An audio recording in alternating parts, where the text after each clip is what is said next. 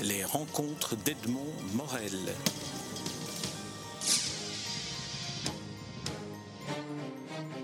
Claude Albos, je suis très heureux de vous retrouver pour la publication de votre dernier essai en date. Est-ce ainsi que les hommes vivent? Vous avez repris un vers d'Aragon pour euh, donner un titre particulièrement clair et explicite à votre livre, qui est finalement un livre de, combat euh, par lequel vous proposez de donner des, moyens, des pistes pour faire face à la crise et résister. Alors, est-ce qu'on peut dire que la thèse de départ que vous développez est de dire la crise économique n'a pas que des conséquences sur l'avoir, sur ce que les gens possèdent, mais aussi sur leur C'est une vraie crise psychologique qu'on escamote.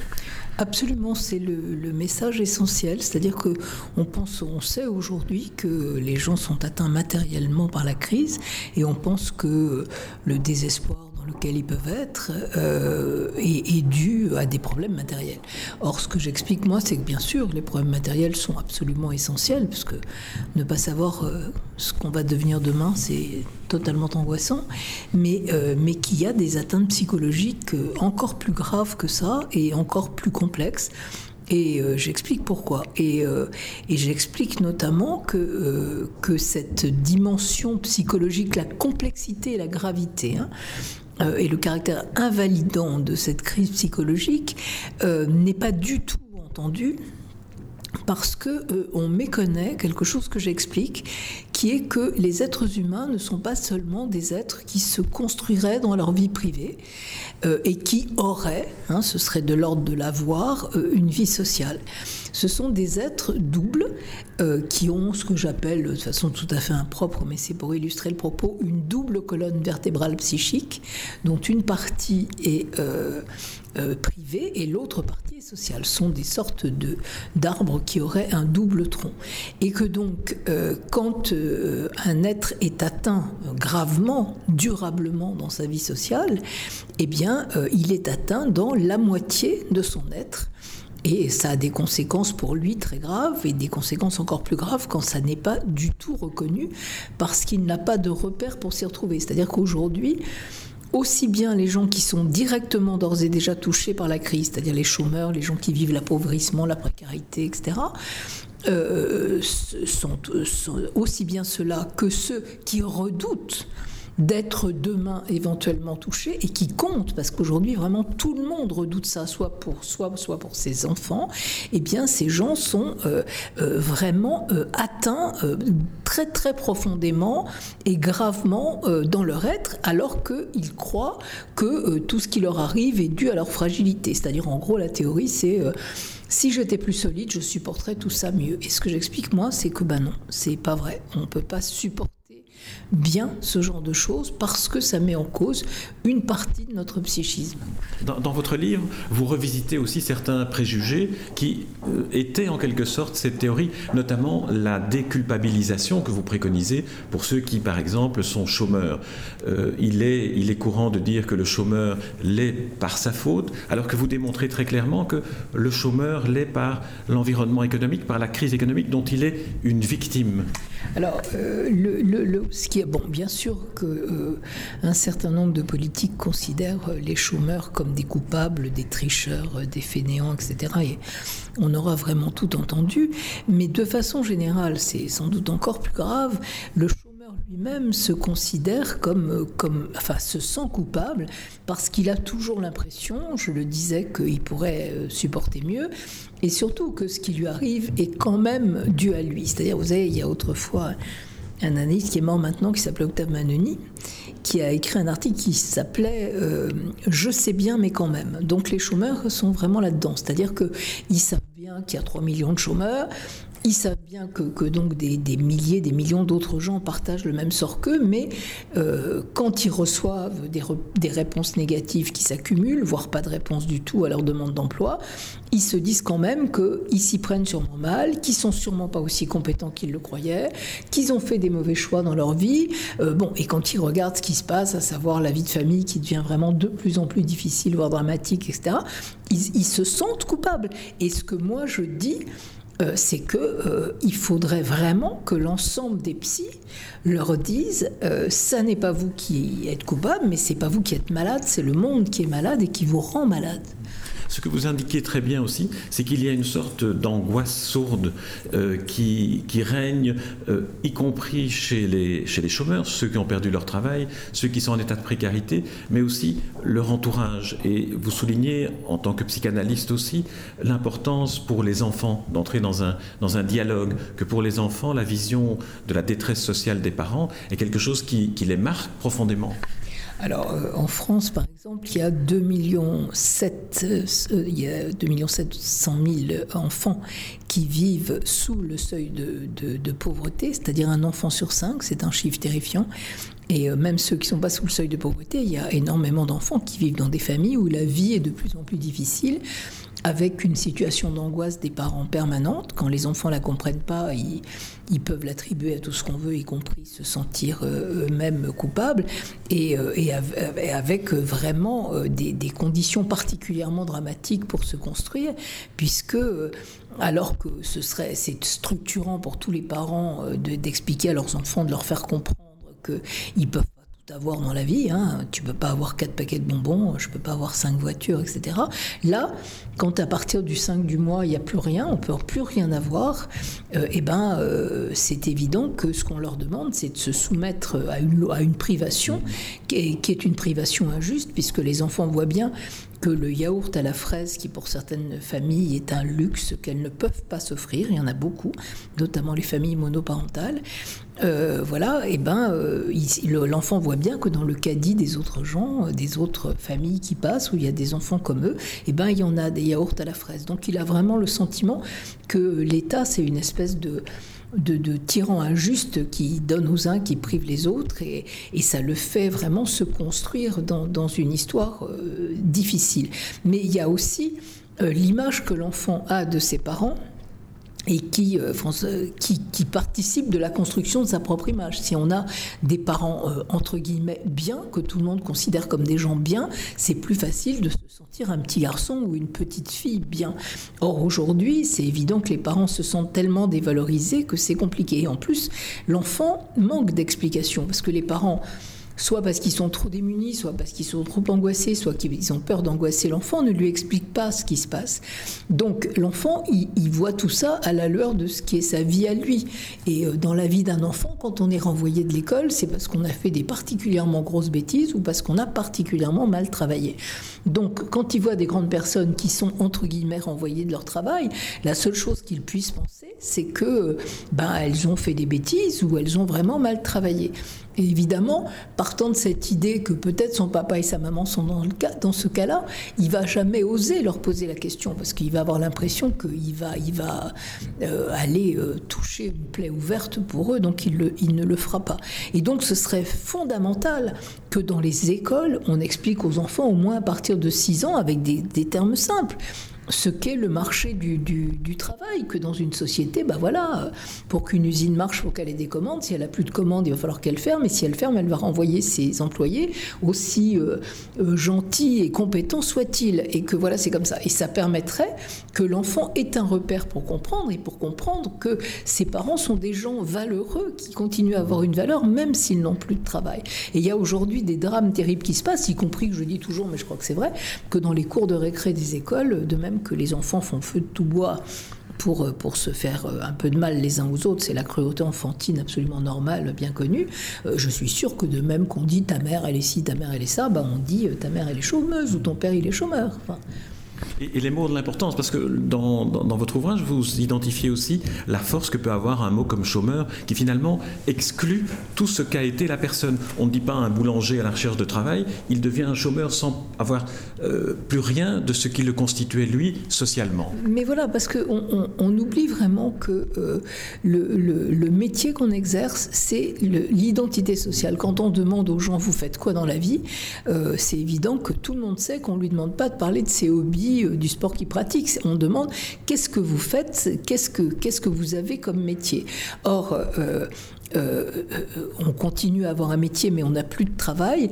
Et, pour, et, c'est quand on est renvoyé à cette espèce d'étiquette généralisée où effectivement on n'est plus un boulanger au chômage, un informaticien au chômage, etc. On est un chômeur.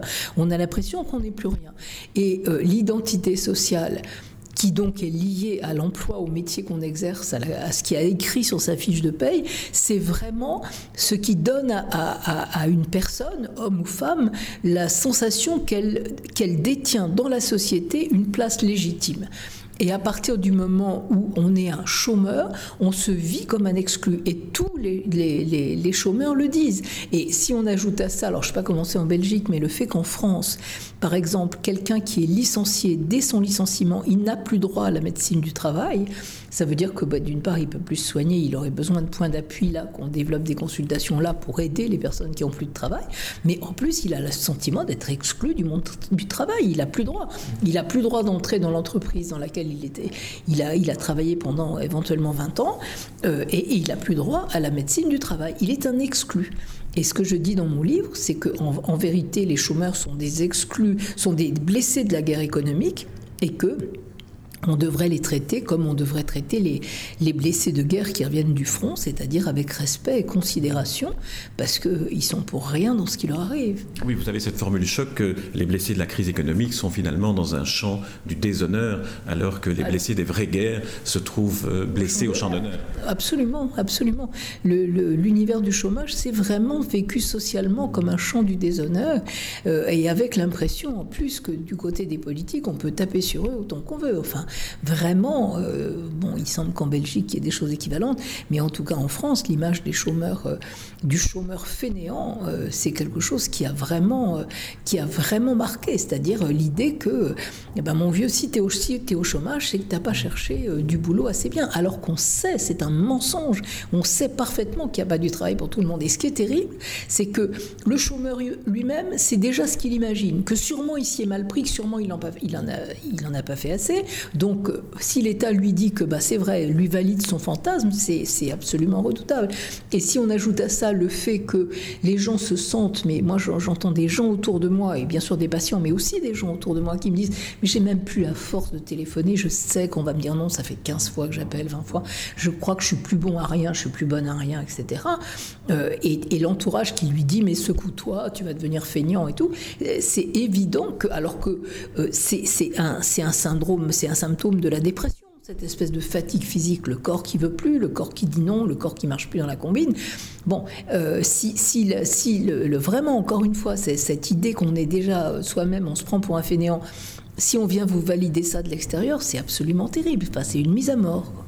Vous insistez sur l'importance des mots, parce que euh, dans un des, chapitres de votre livre, vous plaidez pour qu'on considère que les chômeurs font partie intégrante de la vie sociale et pas euh, en les exclure a priori en utilisant ce mot-là comme étant un mot à la limite insultant et dégradant. Ben oui, parce que de toute façon, enfin quand même, on sait qu'aujourd'hui, moi je suis pas économiste, mais bon, en étant pas, même en n'étant pas économiste, je sais qu'aujourd'hui, le système est tel, la crise est telle, qu'il y a un volant de ce qu'on appelait autrefois un volant, c'est un mot terrible, de gens au chômage. Hein. il y en a, voilà. Donc il faut bien qu'il y ait des gens qui occupent cette place-là parce qu'il n'y a pas de boulot pour tout.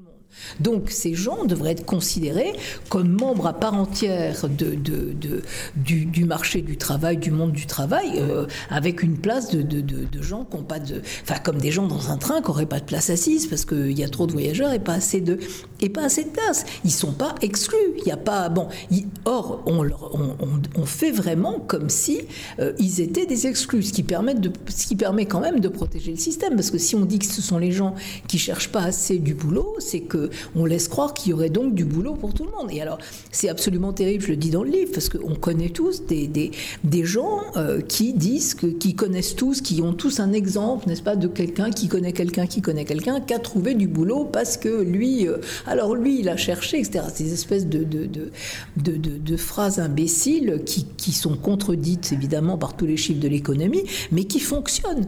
Et, euh, et, et aujourd'hui, les chômeurs se prennent ça dans la figure et leurs enfants se prennent ça dans la figure. Parce qu'il faut vraiment pas oublier, je dis dans mon livre, que quand on, assassine psychologiquement quelqu'un comme ça, on assassine aussi ses enfants. Et on les assassine pour longtemps parce que la honte publique infligée aux parents, et d'une certaine façon c'est une forme de honte publique, même si elle est anonyme parce qu'on dit les chômeurs, mais ça retombe sur chacun d'entre eux, c'est quelque chose dont on peut passer une vie à se remettre. Il y a deux éléments qui, me semble-t-il, traversent votre livre, euh, que ce soit pour les rapports avec l'enfant dans les familles euh, précarisées, ou le chômeur, ou le SDF, on en, parlera. C'est le silence et la honte, et les deux sont liés. Euh, les protagonistes de, la crise ont honte de ce qui leur arrive et se retrouvent entourés de, silence et donc dans l'incapacité de pouvoir témoigner, alors que vous faites la comparaison avec l'intime qui, dans les années 90, est devenu quelque chose dont on a pu se libérer en en parlant au niveau du social, on n'y est pas encore. Ben, C'est-à-dire qu'en plus, j'en parle d'autant plus facilement que moi, dans les années 90, je suis rentrée à Canal, la chaîne de télévision, c'est vraiment tout à fait un hasard. Et, et c'est même pas quelque chose que je voulais faire, mais bon, je me suis trouvée là et après j'ai compris à quel point euh, c'était un formidable outil d'information, de, combat. Euh, bon, je suis rentrée à Canal en 92 et, et c'était au moment de toute cette vague évoque psy où finalement, et avant, les problèmes personnel était tabou, c'est-à-dire qu'il n'était pas pensable d'aller parler sur une chaîne de radio, dans un journal ou sur, dans une émission de télé de ses problèmes euh, sexuels, de ses angoisses sexuelles, du fait que son père n'était pas son père, de, de sa jalousie, de tout ça. Euh, c'était, c'était absolument tabou. Hein. C'était l'époque où d'ailleurs, concernant les enfants, euh, quand une instite disait, il faudrait peut-être qu'il aille voir un psychologue, votre fils, madame, la dame disait, mais pour fou mon fils, madame, pourquoi voulez-vous qu'il aille voir un psy? Bon, bon et, et et, moi, j'ai vu comment euh, le fait que des psys publiquement, publiquement, pas seulement dans leur cabinet, mais publiquement disent euh, si vous avez ce genre de problème, c'est pas parce que vous êtes anormal, c'est pas parce que vous êtes fou, c'est pas. Voilà, ce sont des problèmes compliqués pour tous les êtres humains. Tout le monde a des problèmes avec ça. Les autres sont comme vous, ils osent pas le dire, mais voilà. Et voilà, d'ailleurs, je vous explique. Moi, les chroniques que je faisais, c'était ça. Voilà pourquoi ce problème est si complexe. Voilà en quoi il est complexe. Voilà autour de quoi ça tourne. Ça justifie que nombre de gens aient des problèmes avec ça. Et énormément de gens après ont dit avant, je croyais que j'étais tout seul, je croyais que j'étais malade. Alors, on sait que depuis, ça a dégénéré, ça a donné la télé-réalité, tout ce qu'on veut, ça s'est perverti, mais peu importe, ça a été important. Et aujourd'hui, il y a le même travail à faire avec le social. Il y a exactement le même travail à faire parce que les, chômeurs, par exemple, sont enfermés dans la honte. Euh, et, la honte est d'autant plus grande qu'ils sont confrontés.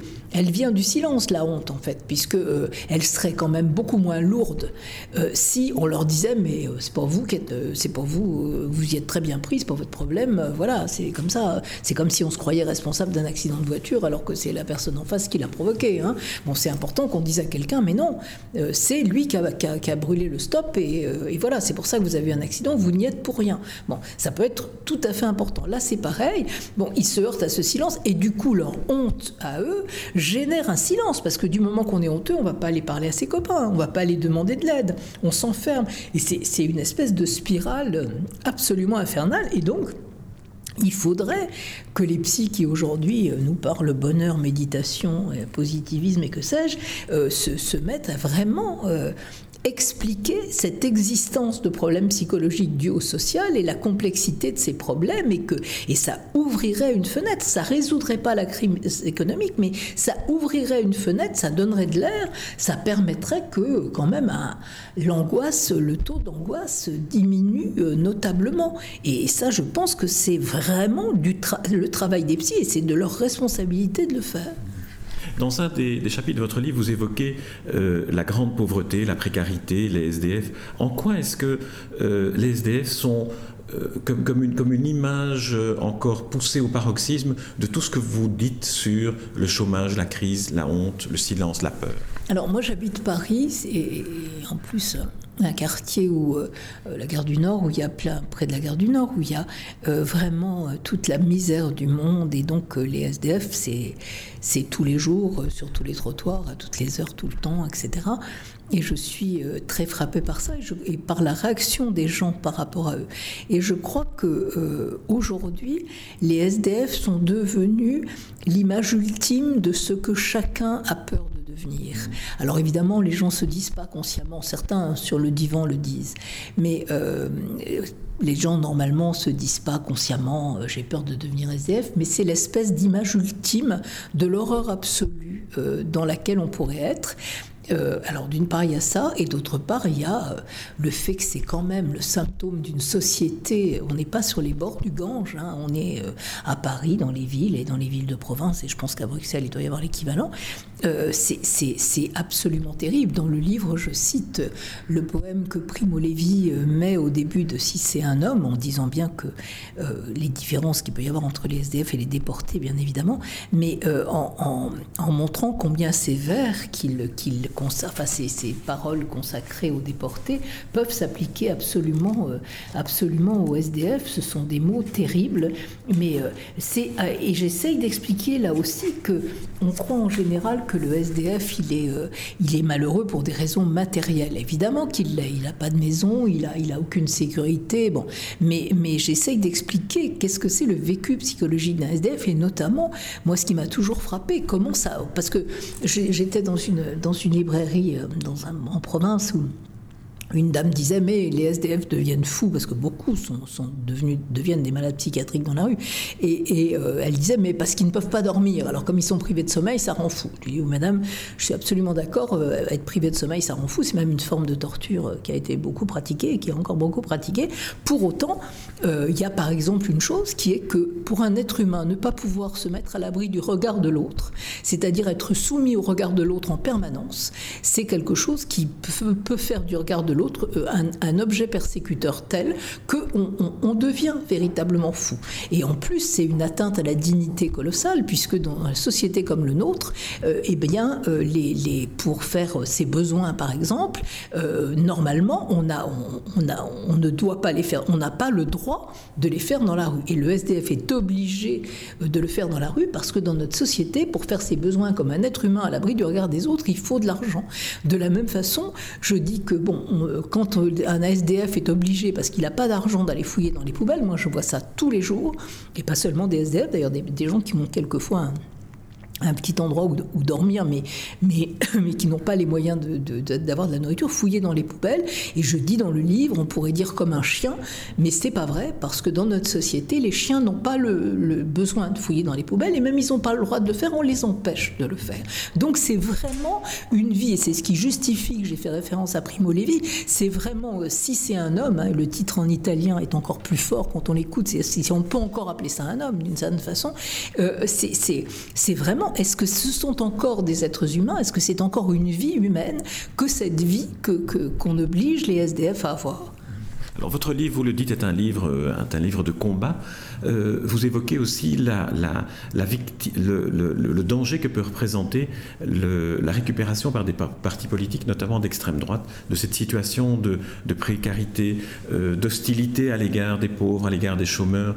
Comment est-ce qu'un livre comme le vôtre pourrait donner des pistes et, et, et créer une, une, stimulation en changeant les mots, en changeant le regard, en rompant D'abord, le, livre est un appel à ce que les politiques entendent et parlent aux gens et se rendent compte de la souffrance des gens et leur en parlent, parce que c'est extrêmement violent pour les gens de vivre ce qu'ils vivent et de, d'avoir l'impression vraiment, et c'est pas qu'une impression, c'est une réalité, qui, que leurs souffrances ne sont pas reconnues, mais surtout, je dis bien comment en France, en tout cas, c'est un boulevard pour l'extrême droite qui est créé de cette façon, puisque à l'heure actuelle en France, Marine Le Pen est la seule parle aux gens de leur souffrance. Elle en parle pour les manipuler, en tout cas je le dis, je dis même d'ailleurs que euh, le Front National en France parle aux gens qui souffrent comme les éducateurs. Euh, euh, pas un peu tordus parlent aux jeunes gens qui veulent qui veulent embarquer euh, en leur expliquant qu'ils les comprennent, etc. C'est manipulatoire parce que je donne des exemples dans le livre qui s'appuient sur une importante documentation, euh, des exemples de, de lieux, de villes où le Front National a pris la mairie et où la première chose qu'il a fait, c'est de s'en prendre aux plus faibles, et notamment aux chômeurs, de faire payer le, la cantine qui était autrefois gratuite pour les enfants, etc. Donc c'est euh, tout, à fait, euh, tout à fait manipulatoire. Et à la fin du livre, j'explique bien comment euh, vraiment on ne peut se sortir de la crise que par le collectif, que par les combats collectifs. Et moi, je, je, je dis que, bah, après tout, si les gens veulent plus des partis politiques tels qu'ils sont et des syndicats c'est leur problème, mais qui créent, qu'ils créent d'autres choses.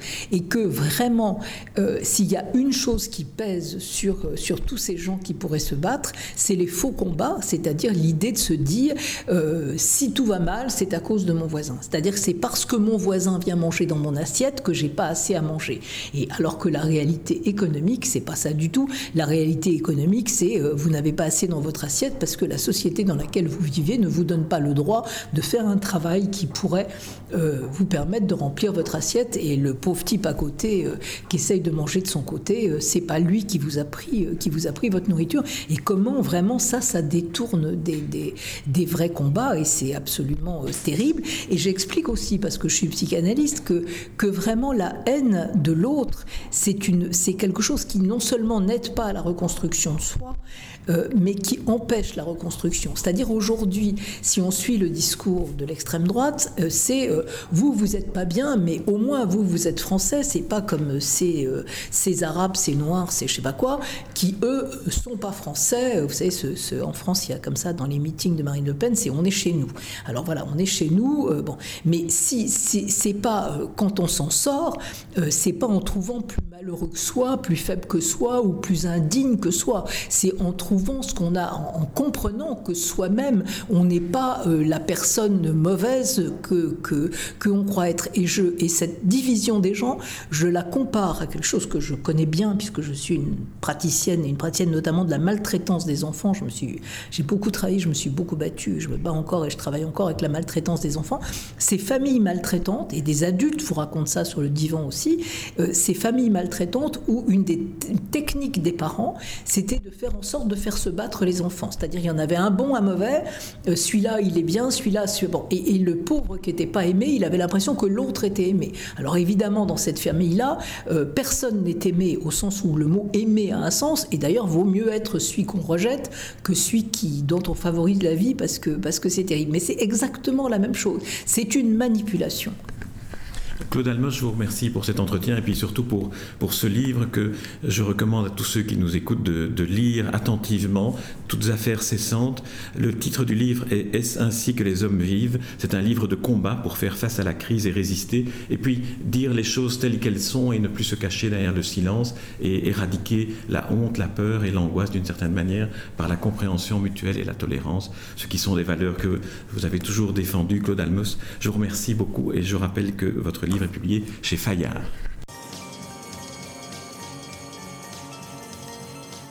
Les rencontres d'Edmond Morel.